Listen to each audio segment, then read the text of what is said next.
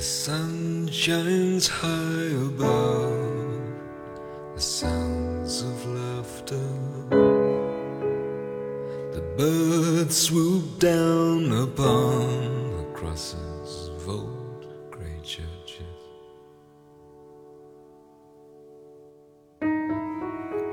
九月已经过了一大半 Say that we're in love. ，David Sylvian 这首《September》九月， 从旋律的发展、结构的留白、和声上，都对深入骨髓的秋意刻画的特别好，一种很深的氛围感。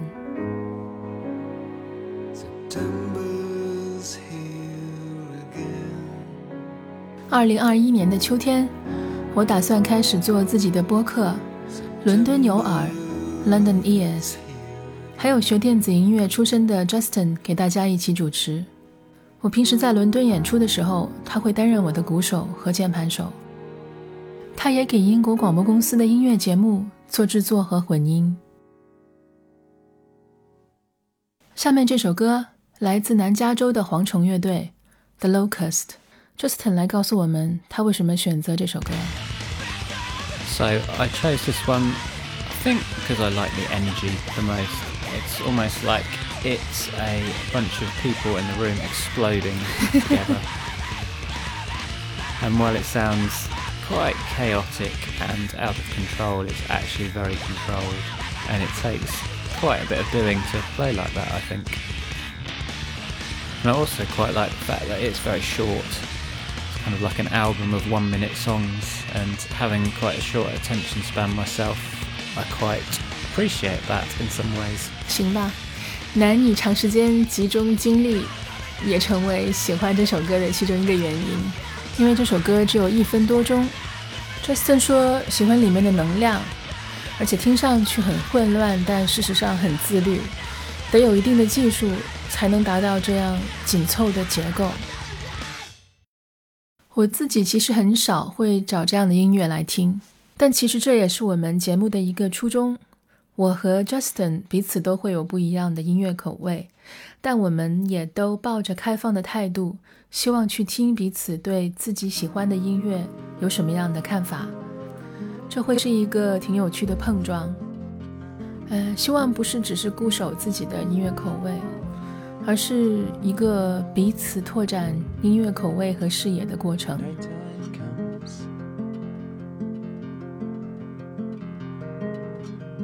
i see you standing there.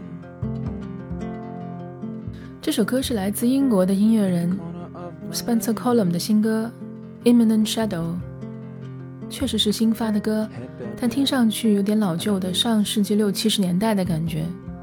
估计是人声的处理还有乐器嗯包括歌后面长笛的加进来给人这种怀旧的感觉。What do you think of it I quite like it actually OK， My 我刚才说到 Spencer 让人感觉挺怀旧的。He sounds quite retro, vintage. Hmm, yes it does sounds quite American 70s psychedelia 他是在伦敦出生，在美国 Nashville 长大，born in London but grew up in America. So you're right. okay thought so So you like it? Yes, there's some interesting sounds going on, some nice guitar sounds, and doing some quite interesting things with the stereo imaging. We've got a vocal in one side and a different vocal in the other side, which is quite a nice effect. 我们听到人声在我们耳机的右边，Justin 觉得这是挺有趣的立体声处理。这种接近迷幻摇滚的感觉， 估计跟 Spencer 长大的地方 Nashville 也也有关系。毕竟美国也是 psychedelic rock 迷幻摇滚起源的地方。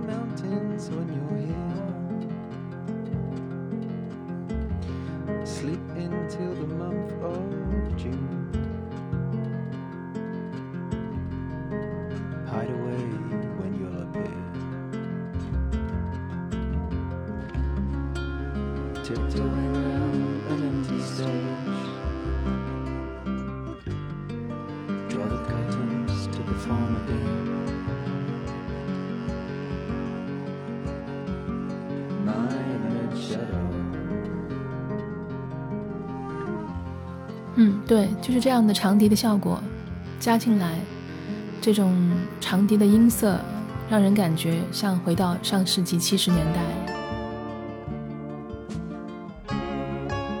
部分吉他的处理，吉他的效果也挺有意思的。我们刚才也提到。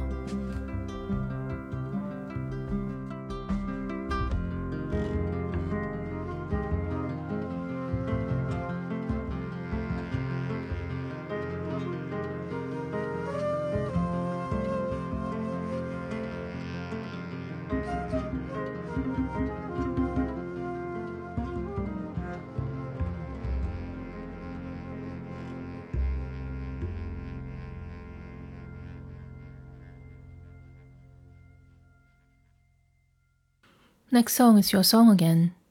下一首是 Justin 选的电子作品，让他来介绍吧。Okay, so this is a a duo called Autechre, and the song I think is called Seafern or Severn or not quite sure how you say it, but they're one of these bands that like to um, give songs names that people can't pronounce. Seafern, what could that mean? 刚才在说，这个来自英国谢菲尔德的电子音乐组合二人组 Ortekra。这首作品的名字，我们不知道应该怎么去解读，也很常见吧？很多乐队会给自己的作品起比较抽象的名字。Justin 是学电子音乐出身，所以他的曲库里面会有很多电子音乐作品。I saw that Autechre comes up a lot in music you like and listen to. Can you tell us why? I just find them very interesting. They've been around for a long time now. I think they were formed back in 1987 and have kind of been evolving ever since, um, coming up with new stuff, stuff that's very unique, something very unique to them so much electronic music these days is derivative of other electronic music, and their stuff is kind of a new sound almost.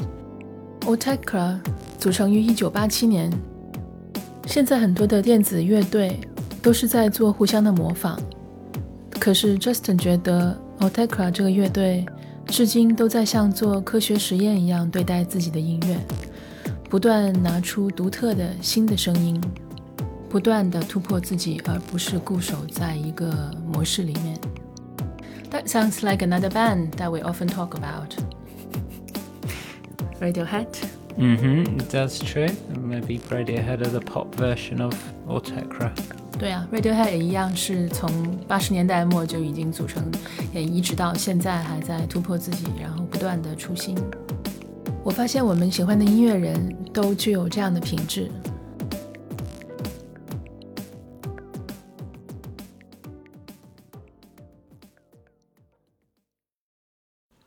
天的最后一首音乐，我选了一首吉他曲。这是一首很不一样的吉他曲，创作和弹奏都来自威尔士的一位年轻的姑娘，名叫 g w e n n i f e r Raymond。她最新出版的一张专辑。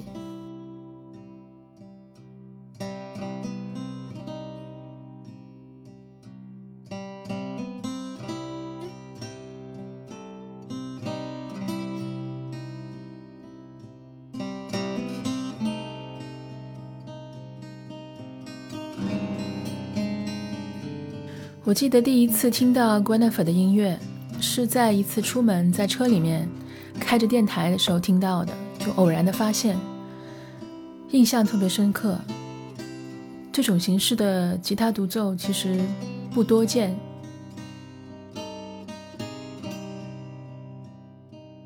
这段音乐出自 g w e n e f e r 疫情期间把自己锁在地下室里面录制的一张创作专辑，名叫。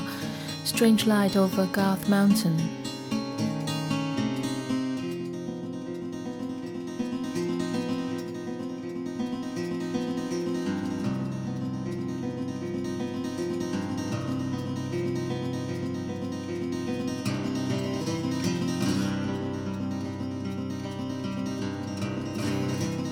Sounds to me a little bit of a cross between blues and classical guitar. A bit American. Yes, very American, very American, definitely. 威尔士姑娘，但是从她的音乐能够听到来自美国密西西比河流域和或者是阿巴拉契亚山地音乐的影响。Justin 刚才说他觉得有点像在古典吉他和蓝调布鲁斯之间，但其实他弹的是一把民谣吉他，不是古典吉他。She's not playing classical guitar. She's just strumming. No, it's a steel strung guitar. 嗯，很多扫弦，但是它的结构很古典，然后感觉它很多深思在里面。She calls herself a punk, actually. Okay, interesting.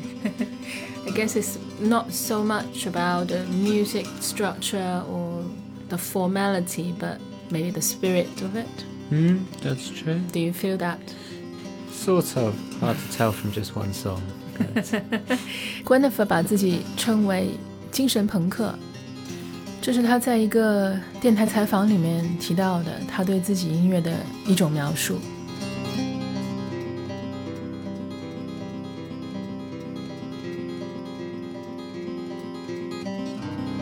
It's also very atmospheric. You can imagine it being used in a film. You can imagine cameras panning across sort of dark southern American landscapes and rednecks everywhere. 确实很有电影画面感，我们都能够想象，可以作为电影的配乐，像镜头摇过美国南方的山脉。You also often find somebody playing guitar, uh, either in a band or in a band singing along.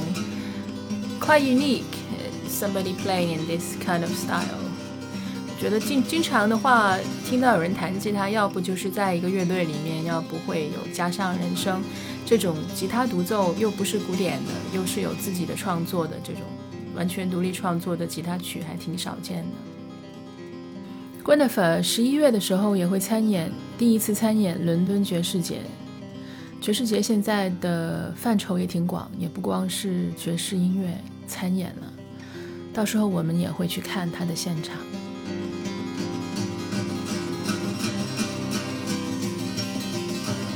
So we agree we like this one, yeah? Yes, we do. This will conclude our first podcast. So until next time on London Ears, 结束我们第一期的伦敦有耳，下期节目再见。